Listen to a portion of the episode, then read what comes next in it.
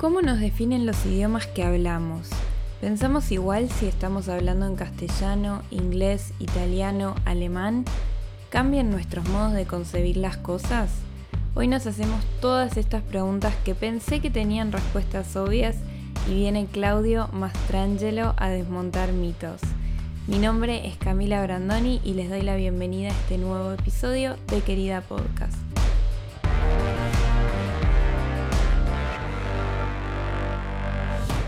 Hola Clau, bienvenida a esta duodécima entrega de Querida Podcast.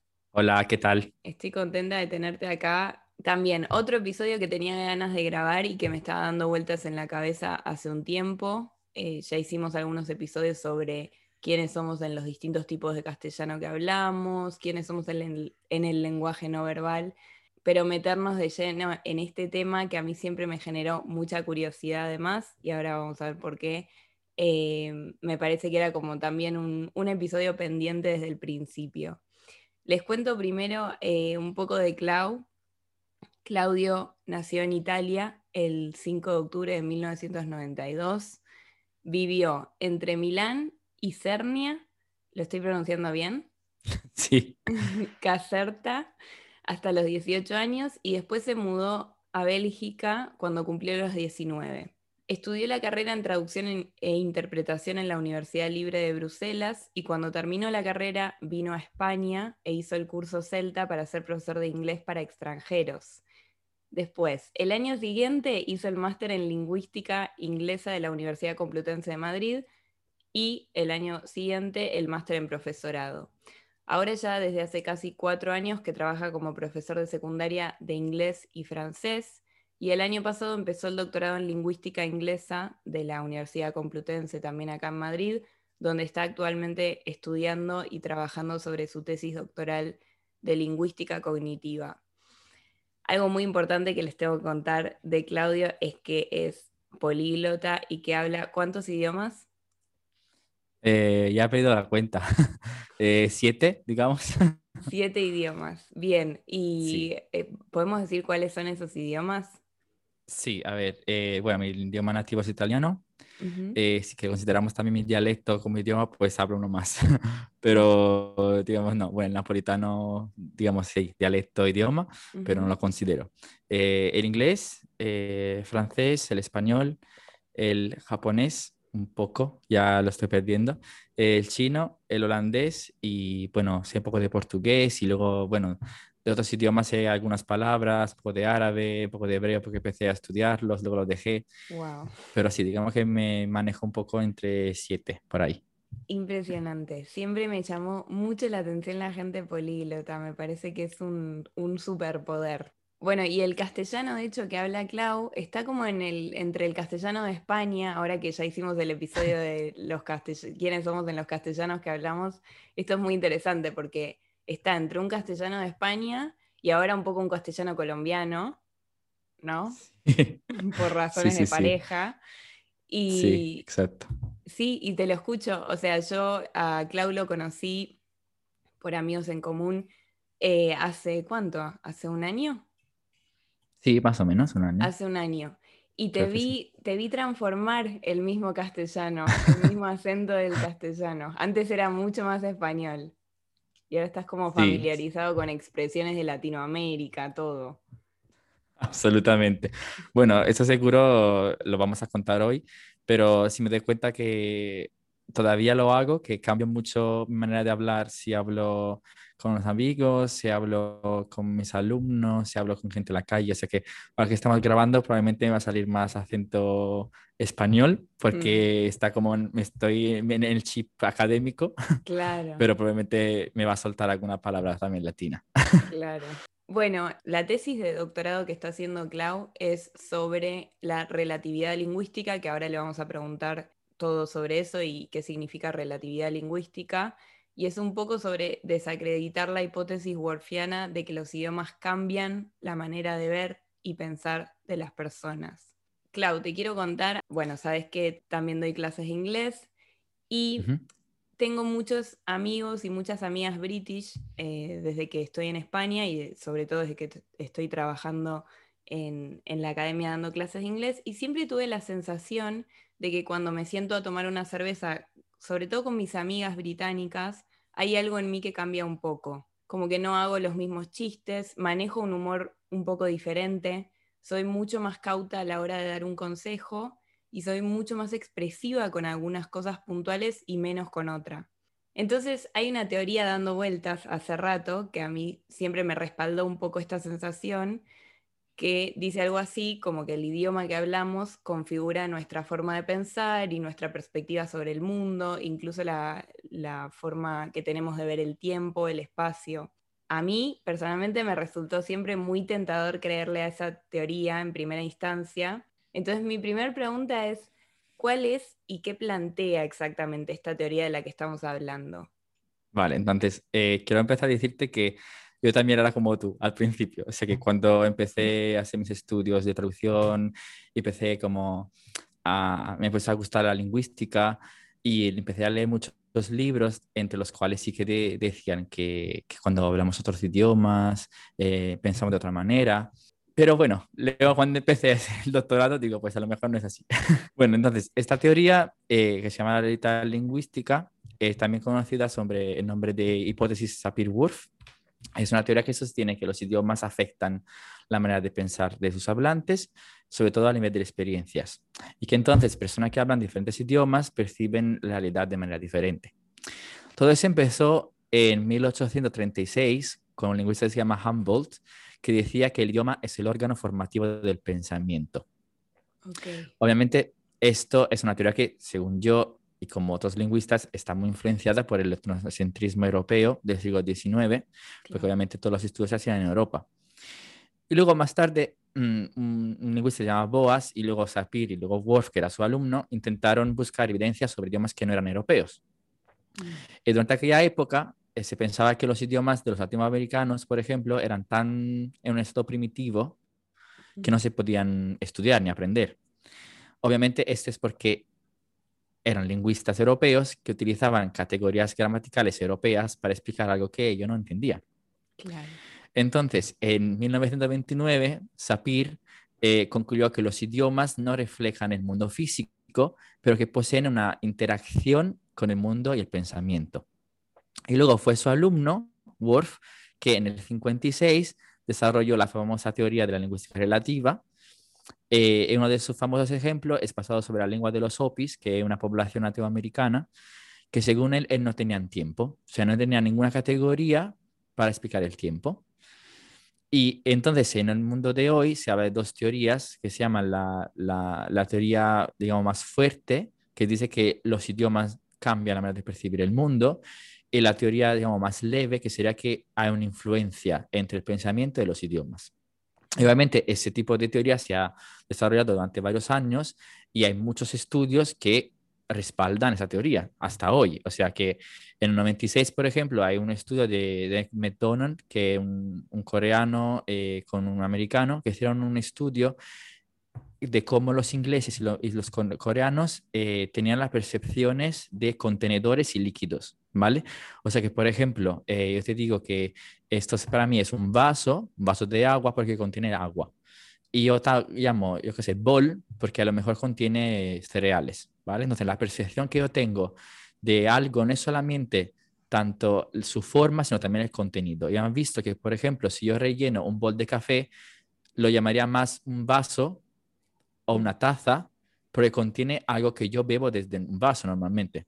Entonces, han visto que sí, que los coreanos, por ejemplo, no tenían ese tipo de percepción. Entonces, claro que si ellos no lo tenían es porque su idioma lo estaba influenciando.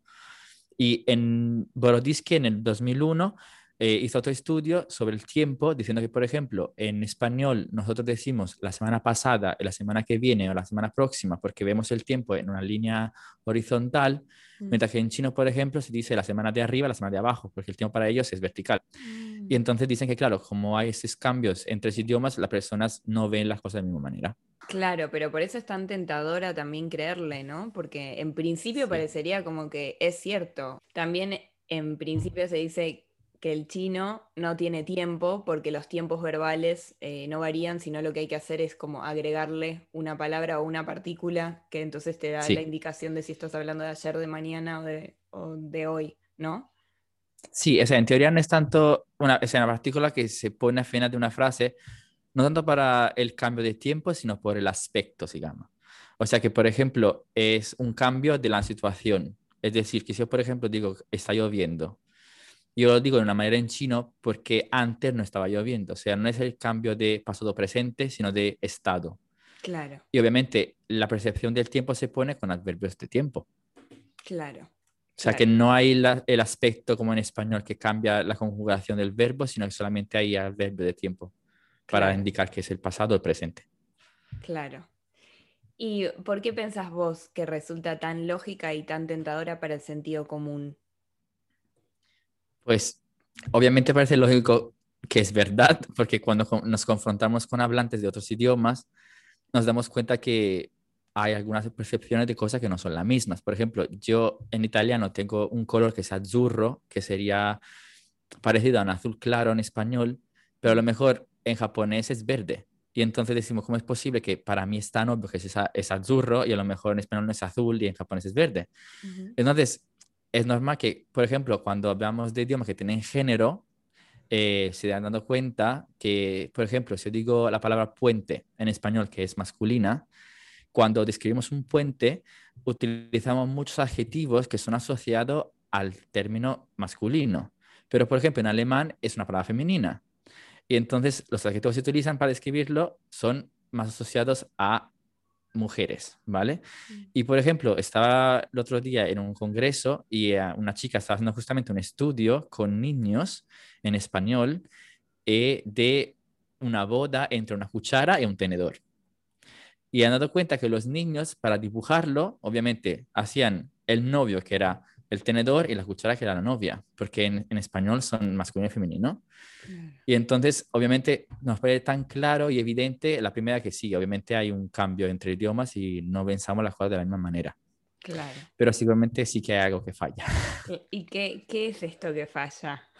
Yo no soy el primero que, que discredita esa teoría. Obviamente hay mucha más gente. O sea, desde ya los años 80 hay gente que la está descreditando. O sea, por ejemplo, eh, hay un, un, lingüista que se llama Malotsky que en 93 escribió un libro que se llama justamente Opie Time, o sea, el tiempo de los Opis, refiriéndose a, la estudio que hizo, hizo Wolf, y que sí que él se dio cuenta que esa población sí que tenía una percepción de tiempo, que no era la misma de la nuestra, pero que sí existe. Y por ejemplo, hay esa famosa frase que dicen que los inuitas tienen 50 palabras para decir nieve, ¿no? O sea, todo el mundo dice esto y entonces nosotros no vemos a la nieve como ven ellos. Sí. Pero digamos que eh, en el 86 el lingüista Boas también hizo un estudio diciendo que a lo mejor esa percepción que tienen los inuitas de la nieve es porque esa es su cultura y que entonces ellos no hacen una distinción entre categorías que a lo mejor nosotros hacemos sobre otras cosas. Por ejemplo, si te digo que la percepción del concepto agua, para mí es una cosa el agua. Y entonces, si yo luego hablo, te hablo de río, mar, océano, lago, si nosotros consideramos que estos son todos debajo de la categoría agua, nosotros tenemos también 8, 10, 20 palabras decir agua.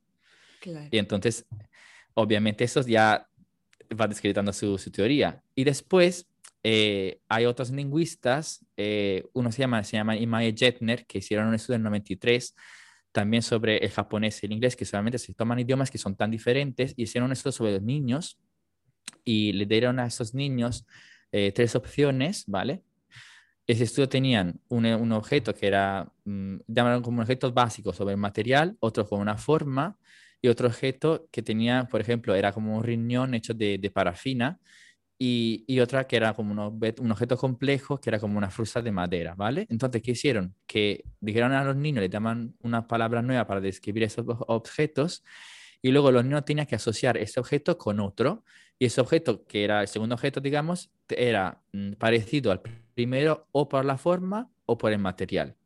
Y entonces, normalmente, según el japonés, que tienen un, un clasificadores que son como palabras que se ponen delante de un sustantivo para describir, digamos, su esencia y está más conectado al material y no a su forma, ellos pensaban que sí, que sí había ese cambio de, de idioma, que los japoneses tenían que elegir más la opción material más que de forma. Mm. Pero cuando hicieron el estudio se dieron cuenta que no, que entonces sí que hay algo común, algo universal sobre el material, porque los niños japoneses también eligieron eh, más la materia, o sea, más la forma que la materia. Y luego continuaron hacer otros estudios también en, en cambio en ámbito universitario en el 2000 y también hicieron la misma cosa, se tenían el mismo resultado. Entonces sí que hay algo que sea universal, o sea que imagínate, por ejemplo, que hay idiomas en el mundo que ni siquiera hacen diferencia entre colores, que dicen esto es oscuro o claro.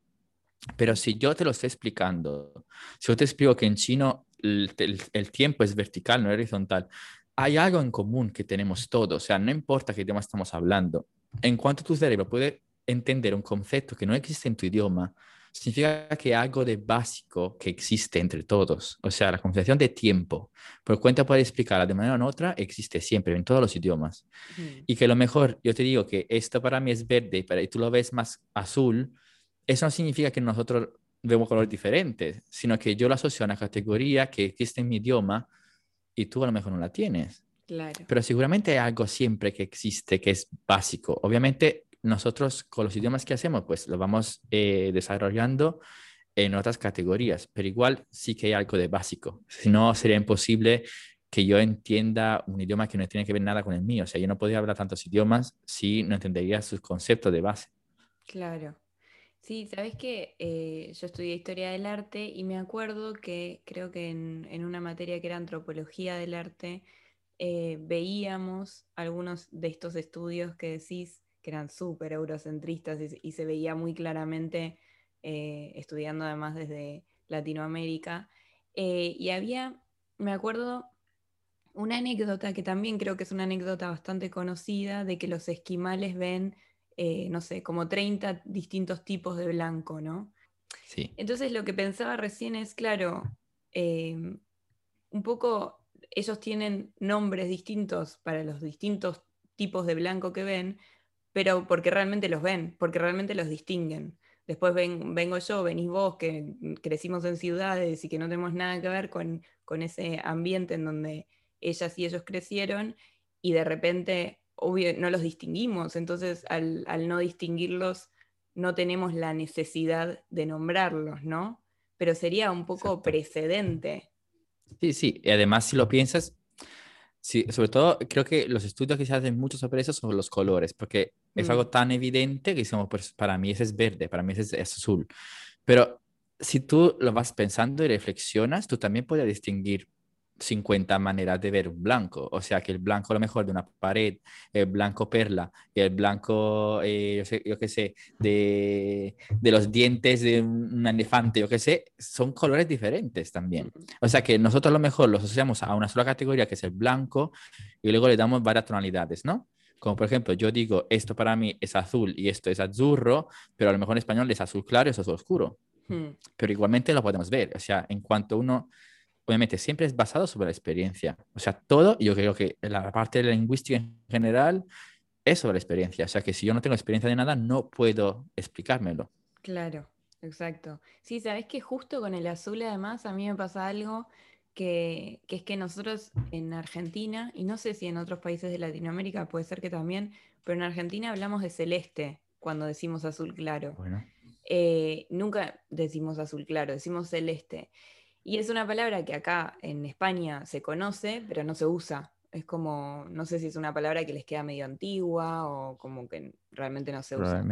Eh, pero para mí el azul, hablar de azul, está muy lejos de hablar de celeste. Para mí son dos colores distintos, porque en mi vida Claro. nunca jamás llamé celeste al azul claro. Es algo que azul claro no, no es un color para mí. Eh, Sí, exacto. Mirá como con algo tan pequeñito, pero que por supuesto que entiendo cuando un español y una española me dice es azul claro. Ah, ok, es celeste, no es azul. Para mí es otro Sí. color, ¿entendés? Pero Sí, con sí, algo sí, sí, tan sí. pequeñito cambia la percepción y eso no Claro. significa, como vos estás diciendo, que no podamos entendernos. Claro, claro. A mí pasó, por ejemplo, lo mismo cuando estaba en Bélgica, que estaba haciendo un curso de, de francés cuando llegué y estaba con un grupo de japonesas eh, por la calle, que eran mis compañeras de, clase, y estamos cruzando la calle, ¿vale? Y yo como estaba como súper excitado de poder hablar japonés con ellas, pues estaba como empezando a decir todas las palabras que conocías por la calle, ¿no? Y estamos cruzando y estaba el semáforo. Entonces era, era rojo, digo, digo la palabra rojo en japonés. Y luego se volvió verde, y digo la palabra para decir verde. Y yo me corrí que no, no, dije no, azul. Digo, ¿cómo que azul es verde? Entonces de ahí empecé a darme cuenta que igualmente para ellos era el mismo color y para mí no. Y claro, porque en japonés el color se existe, obviamente, la, la palabra para decir azul y verde, pero a lo mejor el verde que yo asociaba a mi verde italiano, para ellos es una tinta de azul. Claro. digo, bueno, ya, no entendí nada de mi vida. Exacto, sí. Sabes que cuando yo era chica me volvía loca pensando en, eh, yo tengo un hermano tengo muchos hermanos, pero tengo uno eh, que es de misma mamá y tenemos distinto papá. Y su papá es daltónico. Em, y entonces no sabíamos si, igualmente creo que el daltonismo al final, no sé si es una cosa que se hereda en realidad por madre, eh, aunque la padecen los hombres, creo que al final es algo así, pero en un momento era como que estaba la duda de si Nacho iba a ser daltónico, mi hermano, o no. Eh, y yo me volvía loca, yo era chiquita, yo tenía, no sé, 11 años, 12 años, y decía, pero ¿cómo lo vamos a saber? Porque eh, si él ve el verde violeta, igual va a decir que es verde. O sea, si le seguimos diciendo que es verde, ¿no? Como que yo no podía entender cómo se podía saber si una persona era daltónica o no, porque simplemente era ponerle el nombre a un color y la persona iba a seguir repitiendo ese nombre. Entonces íbamos a pensar que estábamos viendo el mismo cuando en realidad no. Y bueno, eventualmente me, me confirmaron que había pruebas específicas para entender si alguien es daltónico o no. Y, y, bueno, finalmente no, no es daltónico, pero, pero me acuerdo que para mí era como desesperante, ¿no? El tema de los colores y, y las palabras siempre es algo que vuelve y vuelve, como algo que no podemos terminar de confirmar si estamos viendo lo mismo o no. Claro, claro, porque tú al final no puedes nunca saber la otra persona como lo ves y tú como lo ves. A lo mejor tú es la persona que lo ves mal. es bueno, para mí es obvio que es verde o es marrón. ¿eh? Entonces, no, no, es otra cosa. Exacto. Claro, claro. Pero también hay otros estudios que lo hacen igual, pero por ejemplo, claro, los colores sí que creo que hay mucha gente tiene opinión diferente, pero con cosas que parecen obvias. por ejemplo, estaba leyendo para mi tesis un estudio que hicieron con niños eh, sobre cómo categorizaban los gatos con los, con los perros. ¿Vale? Entonces, claro, cuando un niño aprende que es un perro, que es un gato, lo hacen según su forma, ¿vale?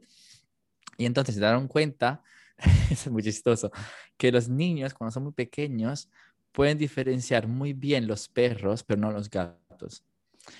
Con otros animales, digo. O sea, porque claro, las razas de los perros tienen tantas variedades Digamos que, yo qué sé, un perro salsicha y un husky y un shiba son tan diferentes entre ellos que un gato, un siamés con un Egyptian Mao, a lo mejor son muy parecidos y sobre todo son parecidos a, sus, eh, a su categoría, digamos, la más grande, con los que son los felinos. Entonces no sabían distinguir porque ¿qué hicieron?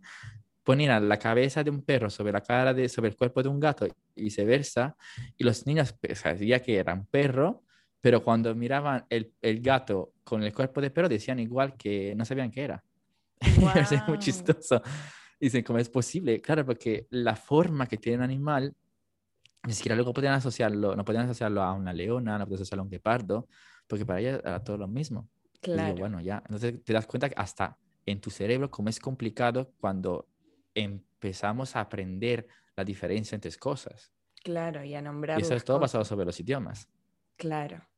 Y si los idiomas, entonces efectivamente me pareció muy interesante esto que dijiste de que si podemos aprender un idioma y si podemos aprender un concepto distinto, entonces es porque al final hay, hay una base universal, ¿no? Em, me acuerdo que yo estudié alemán un año, eh, muy poquitito, pero yo en un momento era como, me encantaba el alemán, me encantaba. De hecho, me sigue encantando, pero bueno, es un idioma que hay que, hay que meterle muchos años. Em, y me acuerdo que tenían, una de las primeras cosas que me abrió mucho la cabeza, es que tenían un, tienen una palabra para decir mamá y papá, que no viene ni siquiera de la raíz de papá. Ellos tienen una palabra que no se asocia con ninguna, que es eltern. Em, y, era, y es realmente neutra. Es para decir progenitores eh, siendo varón, mujer, mujer, mujer, lo que sea. Y, me acuerdo que pensé como, ay, qué bueno y qué lindo sería tener esto en castellano. Y bueno, y hasta el día de hoy me resuena mucho esto con todo el tema de que ahora en, partes, en ciertas partes de Latinoamérica sobre todo y en Argentina especialmente, eh, estamos hablando mucho en inclusivo. Y entonces pensaba, si los idiomas no cambian nuestra forma de pensar ni de ver, porque efectivamente podemos tomar cosas de, otros idiomas y entenderlas perfectamente. ¿En qué cosas sí te parece a vos que impacta cambiar de uno a otro? El momento en el que vos ponele, estás hablando en italiano y cambias a castellano o al francés o al inglés o al japonés o al chino. ¿Te parece que performás igual en todos los idiomas que hablas? Obviamente no. a ver, eh, digamos que hay un proverbio checo que me parece muy, muy lindo que dice, como en español sería como, vives una vida nueva con cada idioma que hablas, ¿vale? Como que adquieres una nueva alma, algo así. Mm. Me parece muy lindo porque al final si lo piensas, sí nos expresamos de manera diferentes, pero igual, como antes. O sea, no significa que tú hablas un idioma diferente, o sea, hablas más de un idioma y tienes un problema psicológico de cambio de personalidad. Claro. Pero sí que es verdad que cuando, cuando lo hacemos, cuando estamos en el acto de hablar los idiomas, nos, nos sentimos diferentes, entre comillas, ¿vale? A ver, hay varios estudios igual sobre esto. Yo me informé mucho porque algo también que me gusta desde, siempre esta cosa fue que la siento en mi misma persona, ¿vale? Vale, entonces hay un, un, estudio que hicieron en el 84, eh, unos americanos, sobre unas mujeres japonesas estadounidenses que decían de completar unas frases en japonés y en inglés, ¿vale? Y se dieron cuenta que la terminación era diferente. Si, por ejemplo, la frase empezaba como, cuando mis deseos entran en conflicto con mi familia, y las japonesas pues decían, es un momento de gran infelicidad cuando hablamos en japonés, y decían en inglés, hago lo que hago. Entonces, bueno, bueno, ahí algo diferente. En el 2008, el profesor Branch College y David Luna hicieron también estudios entre eh, bilingües hispanoamericanos, eh, en el cual tenían que interpretar unos anuncios publicitarios donde aparecían mujeres primero en, español y luego en seis meses después en inglés. Y se dieron cuenta que los bilingües percibían a las mujeres como más autosuficientes o extrovertidas cuando hablaban en español y en inglés eran más tradicionales, eh, dependientes de otros y mm. orientadas más a la familia, ¿vale? Y claro, hay muchos estudios y en el 2001 salió un libro de Grosjean François eh, que se llama como Life with Two Languages, algo así. Y él justamente dice que cuando hay un cambio de idioma es porque también hay un cambio de cultura. Y es una cosa muy importante. O sea, que cuando nosotros vivimos en un ambiente multicultural y multilingüe, lo que pasa, lo que parece que sea un cambio de actitud o de comportamiento, es solamente un cambio de situación o de contexto, ¿vale? O sea, imagínate, por ejemplo, ni siquiera tenemos que cambiar de idioma, es solamente cambiar de contexto. O sea, si por ejemplo yo estoy hablando con mi mejor amigo, mi comportamiento y manera de hablar es de una manera. Si luego empiezo a hablar, yo qué sé, con el señor del supermercado o con el jefe de mi colegio o con una entidad cualquiera, mi manera de, hablar es diferente. Y nos damos cuenta de esto, aunque sea el mismo idioma, ¿no? Entonces, eso pasa igual con los bilingües o con los poliglotas, o sea que excepto que en vez de cambiar registro, digamos, cambiamos de idioma. Mm. Y entonces la parte del entorno, la cultura, los interlocutores hace, que, hace sí que nosotros estamos en un ambiente bicultural o bilingüe o multicultural, multilingüe, y que entonces nosotros nos sentimos diferentes, pero ahí solamente es un cambio de actitud. Mm. O sea que a lo mejor yo hablo contigo en español y ahora estamos hablando en ese podcast y me siento de una manera y hablo de una manera, pero a lo mejor si estoy hablando con el jefe de departamento de inglés de mi colegio, le hablo de otra manera. Simplemente porque estoy cambiando mi posición en el hablar. Total. Sí, además pensaba, en realidad esta pregunta es un poco engañosa porque también de qué idiomas estamos hablando, ¿no? Supongo que no es lo mismo cuando manejamos un bilingüismo desde la cuna eh, cuando, por ejemplo, tenemos madre inglesa, padre español, eh, no es lo mismo eh, ese cambio de performance, digamos, ese personaje que somos, supongo que no cambiará de la misma manera que cuando eh, manejamos un bilingüismo o hablamos en, otro idioma porque aprendimos a hablarlo de más grande, ¿no? ¿Qué pensás entonces que pasa con nuestra lengua o nuestras lenguas maternas? ¿En qué difieren de las demás que aprendemos después? Bueno, primero, la lengua materna o primera lengua, digamos, el idioma que aprendemos desde nuestros padres o tutores, ¿vale? Y la que escuchamos desde que somos chiquitos. Obviamente eso puede ocurrir que aprendemos uno o dos idiomas en casa, pero a lo mejor podemos entender, escuchar y aprender otro idioma en el campo eh, educativo, ¿vale? Por lo cual empieza a existir como una, una, convivencia entre varios idiomas desde que somos chiquitos en nuestra cabeza, ¿vale?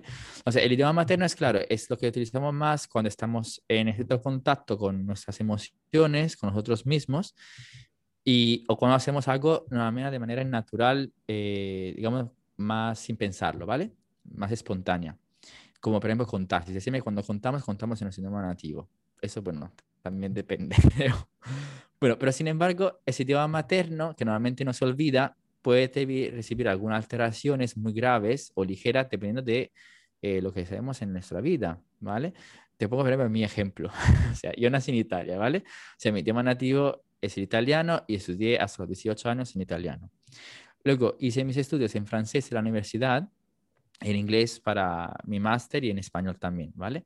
Entonces, claro, yo hablo italiano ahora y te puedo decir que mi italiano de hoy, de 2021, no es lo mismo de cuando hablaba yo cuando tenía 18 años, porque claro, vivo en España, no hablo mucho italiano, lo escribo solamente con, mensajes WhatsApp con mis amigos, eh, no leo tanto en italiano como puedo leer en otros idiomas, entonces que cuando estoy hablando en italiano me doy cuenta que tengo entonación española, expresiones españolas, pero igual sigo siendo nativo, pero ¿a qué nivel puedo ser nativo? O sea, mm. cuando digamos, hablamos de nativo, de natividad, ¿no? Hay mucho, mucho conflicto todavía en esto, ¿no? Y, y entonces, pues sí, me considero italiano, o sea, nativo, pero no, no sé lo mejor, el mejor ejemplo, ¿ok? Pero sin embargo, también es verdad que depende mucho también de la experiencia de nuestra vida y lo que hacemos con un idioma. Claro. Entonces, los dos idiomas pueden tener tanta importancia con tu idioma nativo, siempre y cuando lo utilizas en varias situaciones y que te dan sobre todo impacto y cómo te sientes sobre todo. O sea, por ejemplo, yo que utilizo mucho el español ahora, tanto con mi pareja como en colegio, cuando estoy trabajando, y a lo mejor el francés lo utilizo por otra cosa, eh, son idiomas que casi pueden estar al nivel de, de mi italiano o mejor. Por ejemplo, cuando estoy, puedo explicarte algo de filosofía, yo qué sé, o de historia contemporánea, a lo mejor te sé decir mejor en, francés porque lo, hice en la universidad. Mm. Y a lo mejor me falta vocabulario en italiano, aunque sea mi idioma nativo. Exacto. Sí. Eh, Sabes que yo tengo familia en Italia también. Y hace unos años fui a verles. Y esta familia italiana tiene, de hecho son, son un caso muy especial, muy interesante, em, porque, voy a contar la historia, porque es interesante también cómo juega el idioma en esto. Em, esta parte de mi familia paterna viene de Italia, ¿no? Originalmente. Sí. Pero el tema es que quien fue mi tatarabuelo italiano se fue a Argentina, tuvo dos hijos, uno sería mi bisabuelo y otra sería como mi tía bisabuela. Mi tía bisabuela después se casó con un italiano en Argentina. Y cuando estalla la guerra, se van para Italia y se quedan en Italia, no pueden, no pueden salir y demás. Se quedan finalmente en Italia y se quedan en el pueblo de donde viene su padre, ¿no? De donde ya venía toda la familia. Sí. Entonces, toda esa descendencia que tiene ella, mi tía bisabuela, es italiana. Vuelve a ser italiana, ya no es más argentina. Pero se sienten argentinos que se tuvieron que ir a Italia aunque lo que viene antes era Italia también y era ese mismo lugar específico también. Además, la, vida y las circunstancias de la vida les hizo vivir a, algunos en Argentina mucho tiempo, y de chicos y de adolescentes. Entonces hablan perfecto español y es un español, es un castellano de Argentina, ¿no? Hablamos en porteño. Entonces, cuando yo voy allá, uno de ellos, por otro lado, se casó con una argentina y ahora tienen dos hijas italianas ahí en el pueblo, en el mismo lugar. pero las hijas italianas son hijas de una argentina y de su papá italiano, que igual se siente argentino también y que habla perfecto en porteño, pero que es italiano. Em, y entonces me acuerdo que yo la, la, vez que fui a visitarles, eh, llego y entonces estaba esta sobrinita que, que es hija de, de ellos dos, ¿no? Y habla español perfecto y habla italiano perfecto y desde la cuna. Y bueno, entonces cuando yo llego, yo no sé hablar italiano. Shame on me, ya lo sé. Es, algo, es una asignatura pendiente, pero no sé hablar italiano. Pero lo que pasaba mucho es que yo hablaba en castellano y me contestaban en italiano. O los que, sabían, los que saben hablar castellano me contestaban en castellano perfectamente. Pero después hay una parte de la familia que no habla muy bien castellano, no tenía ganas de hablar en castellano, me contestaban en italiano y nos entendíamos perfecto. Cuando yo llego me dicen, eh, ay, te quiere contar un chiste, Irene. Em, y entonces Irene, que era muy chiquitita, tenía, no sé, cinco o seis años, me cuenta un chiste y me lo empieza a contar en italiano. Y entonces la madre, argentina, le dice, no, no, no, contáselo en castellano. Y ella sigue contándomelo en italiano. Y me acuerdo que era sobre un, sobre un tomate, porque me decía pomodoro, eh, que cruzaba la calle, una cosa así. Y entonces la madre la reta y le dice como, no, no, contáselo en castellano. Cami es argentina, contáselo en castellano. Y ella como sigue, sigue, sigue, y me contó todo el chiste en italiano. Y yo le dije, no pasa nada, como lo entiendo, no, no pasa nada. Eh, pero la mamá estaba como un poco molesta, como, no, no, pero ella sabe contarlo en castellano, te lo tendría que haber contado en castellano. Pero después hablábamos esos días y pensábamos como, también Irene habla perfectamente castellano y en ese momento me podría haber, hablado en castellano, pero también performamos como lo que nos sale más emocionalmente y ella tenía la necesidad de contarme ese chiste en italiano. Estaba como súper contenta que yo había llegado, era la primera vez que nos conocíamos y tenía la necesidad de contármelo en italiano, ¿no? Como también hay algo muy emocional que sale en ese momento.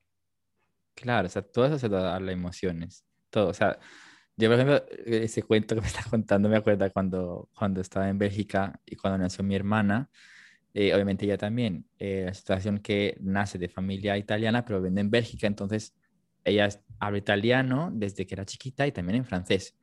Entonces me di cuenta que cuando yo estaba con ella, a mí, o sea, claro, quería hablar en italiano para que ella no perdiera su, su parte cultural italiana, ¿no? Pero luego me di cuenta que que no podía, o sea, que yo no podía hablar en italiano, o sea, aunque hablamos siempre en casa en italiano con mi papá y todo, pero ahora, por ejemplo, que tiene casi 12 años, a mí no me sale hablar en italiano con ella.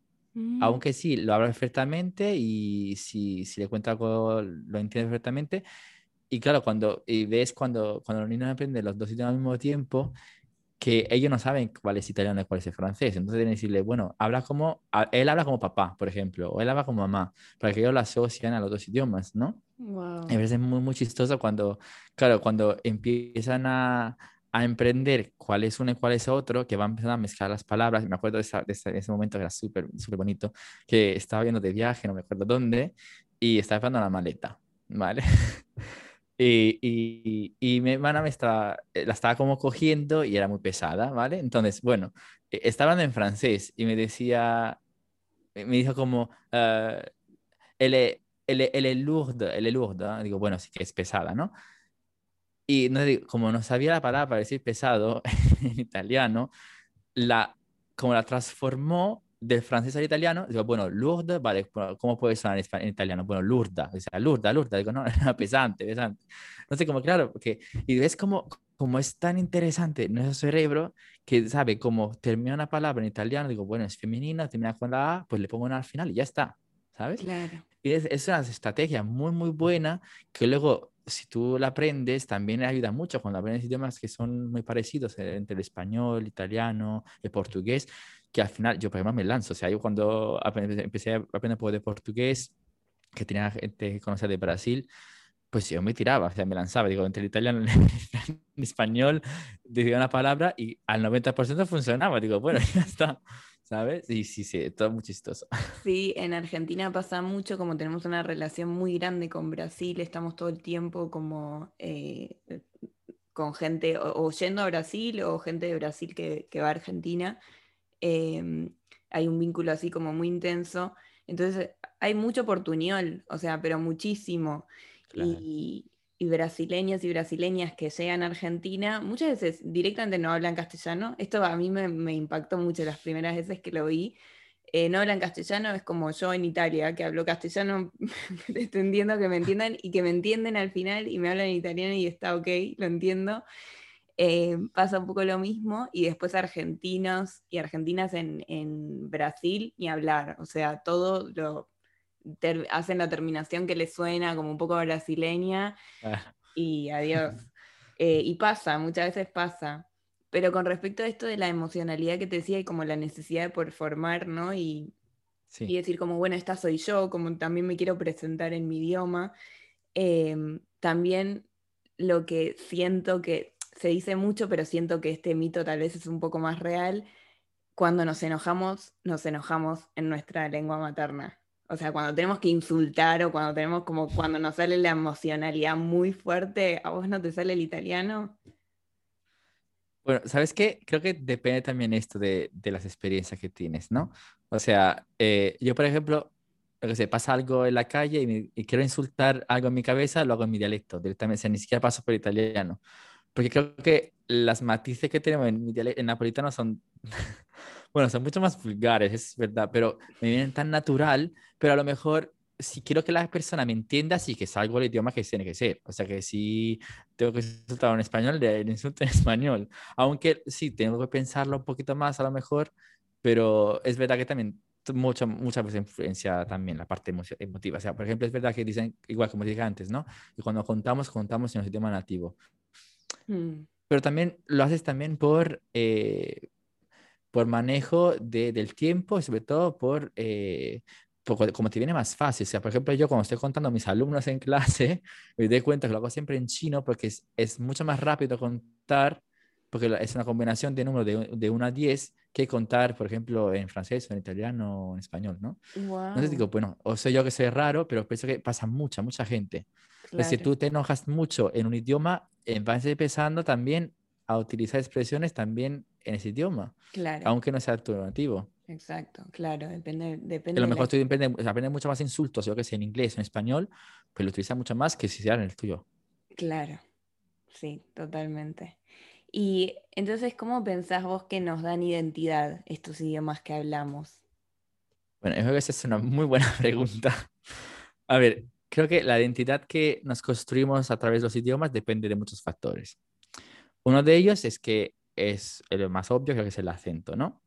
El hecho de que hablamos, un, por ejemplo, en español con acento de Madrid o de Buenos Aires o de Bogotá, hace que nuestros interlocutores y sobre todo nosotros tomamos un papel específico en una conversación, ¿no? Donde tomamos una posición, pudiendo transmitir a la audiencia nuestra identidad como persona originaria de un cierto país o de una ciudad, ¿no?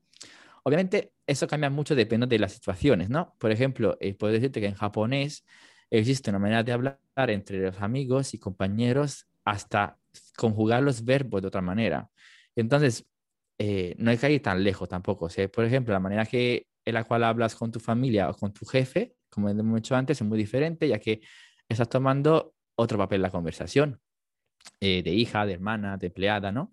Entonces, eh, otro aspecto es cuando hablamos otros idiomas, porque ahí el entorno es el cual se aprende y influye mucho sobre nuestra manera de ser en ese, idioma, ¿no? Si, por ejemplo, naces en, una, en, España, ¿no? Y tus padres son franceses, por ejemplo. Tu idioma nativo es el francés, entonces tú asocias ese idioma a un entorno familiar. Y el español, por ejemplo, a un entorno educativo. Si luego a lo mejor trabajas en una empresa anglófona, cuando hablas en inglés te puedes sentir como más autoritario o preciso porque simplemente lo haces asociándolo a un determinado aspecto de tu vida. Te pongo, por ejemplo, eh, en italiano, ¿no? Es mi idioma nativo y mi dialecto yo me siento mucho más chistoso, me siento mucho más hasta grosero, ya que es mi idioma familiar. Y en inglés, por ejemplo, soy más posado porque es un idioma que he usado para trabajar, mucha interpretación y traducción, y a lo mejor puedo, sonar muy pijo para los españoles porque tengo acento británico y que ellos todavía tienen esa asociación a, a un determinado tipo de, de persona, ¿no? Eh, por ejemplo, en español yo me siento ahora un poco más a gusto, ¿no? Porque es el idioma que uso tanto para el trabajo como para los amigos, pero me doy cuenta que hasta en español, cuando hablo castellano, mi acento va cambiando si hablo con mi pareja, que es colombiana, si hablo, entonces hablo más con acento latino, si hablo con mis compañeros de trabajo, hablo más con acento castellano, y entonces esta capacidad de cambiar y adaptarse eh, es muy buena al final, porque es como, se siente como un camaleón. A veces nosotros, o sea, pienso por lo menos en mi, en mi campo, ¿no? Yo intento como adaptarme al interlocutor y eso pasa muchas veces, ¿no? Y cuando hablamos con gente que a lo mejor es del mismo idioma nuestro, como en español, ¿no? Y estás con ellos varios días, empieza a hablar como ellos. ¿No te pasó nunca? O sea, yo me cuento cuando era chiquito que iba a, a, ver una familia que estaba, amigos de mi familia que estaban en el norte de Italia, y yo a la semana hablaba ya con su acento aunque no era el mío, pero te adaptas. Totalmente, sí, y, las palabras, y de esto hablamos mucho en el episodio de, en castellano, por favor, que las palabras las, las vamos adaptando. De hecho, por cierto, quería hacer un paréntesis porque dijiste la palabra pijo y que en Argentina como que significaría algo muy distinto y pijo es cheto. Para la gente argentina que está escuchando pijo es cheto. Snob, vale. Exacto, snob. Sí, totalmente. Totalmente de acuerdo. Me parece que también enriquece un montón eh, hablar otro idioma y creo que esto es, una obviedad, ¿no? Pero enriquece un montón también por, por la identidad y por las distintas, eh, por, la, por la riqueza que te puede aportar a tu propia identidad, ¿no? Es como que se abre un mundo ahí. Sí, y sobre todo es muy importante porque luego tenemos problemas interculturales. O sea, que por ejemplo, yo me he dado cuenta de esto desde que vine a España, ¿no? Yo cuando aprendí español en, el colegio me decían siempre, bueno, las formas como más polite, ¿no? Más formales para hablar con la gente. Entonces, cuando yo iba a un restaurante y decía, por ejemplo, me, me, gustaría tomarme una cerveza, algo así, que al, al, final nadie habla así. Pero luego cuando ves a los españoles que están en la calle me dicen como, dame una cerveza. Entonces, para mí me parece tan grosero hablar así. A mí también. Y, y, me da, claro, entonces das cuenta, y ahora, sobre todo ahora que doy clase de francés a alumnos de españoles, le digo siempre a ellos, chicos, eh, no es tanto que yo quiero que me habláis de una manera u otra, porque quiero que ellos me dan del, del usted, ¿no? Porque en francés se hace mucho, o sea que tú no puedes darle del tú a un profesor. Y entonces digo, que sobre todo porque ellos se acostumbran que cuando van a Francia un día, no pueden darle del tú a la gente en la calle, por el simple hecho que a nivel cultural no se puede hacer. Como que si vas aquí en España, a lo mejor eh, muchos más son más, los españoles son más, eh, digamos, más amistosos, ¿no? Con la gente extranjera, donde dan directamente el tú. Cuando yo siempre veces de trabajo, daba siempre del usted a la persona, siempre daba del usted. Porque así me enseñaron, porque si soy como formal, ¿no? Y luego cuando la gente da del tú, yo me paro un momento y digo, espera, espera. Y eso, o sea, me parece grosero, pero digo, bueno, aquí se hace así, ya está. Entonces tenía que adaptarte también a la vida cultural. Y sobre todo es la parte, la parte más importante cuando uno aprende un idioma, que tenga que aprender la cultura que está detrás. Porque si aprendes solamente un idioma como si esa es la lista de vocabulario y ya la aprendes, te pierdes el 80%. Totalmente. Y luego ya tienes, tienes problemas, sobre todo cuando te enfrentas a nativos, que a lo mejor, eh, yo qué sé, te vas a un país donde hay culturas muy diferentes entre la nuestra, como en español, sobre todo la parte también, no tanto lingüística, sino la parte lingüística que dices, a lo mejor la de tomar pausas, por ejemplo, ¿no? Que me parece muy, muy chistosa esta. Que en español hablamos uno encima del otro y parece normal, pero por ejemplo, si tú vas a Finlandia, vas a Helsinki y estás hablando a nivel de trabajo con una persona para, para una empresa y ves que ellos toman una pausa muy, muy, muy larga entre hablar y responder que a ti lo piensas y que se me está entendiendo, y, pero son pausas de un minuto de silencio que para ti parece absurdo y es porque ellos están reflexionando sobre lo que tienen que decir y tú estás como, esta conversación no está yendo. Wow. ¿Sabes? Es todo cultural. Claro. Todo cultural. Clau, muchísimas gracias. Le quiero contar a la gente también que vos tenés un Instagram en donde vas haciendo parte de tu investigación, ¿verdad? Sí, sí, sí, tengo un, link en, mi biografía donde está mi último, último cuestionario de, mi tesis y que estoy tratando de terminar a ver si, si puedo este, este año, el año que viene. Y si más gente tengo, mejor. Así que si la gente que nos está escuchando, que son nativos hispanohablantes, que sean de cualquier eh, parte del mundo, que son, si conoces a gente que son nativos anglófonos o chinos, que, que lo manden a mi, Amistad que, que me hacen un gran favor. Perfecto, así lo haremos. Muchas gracias, Clau. Me encantó este episodio. Muchas gracias. Un placer.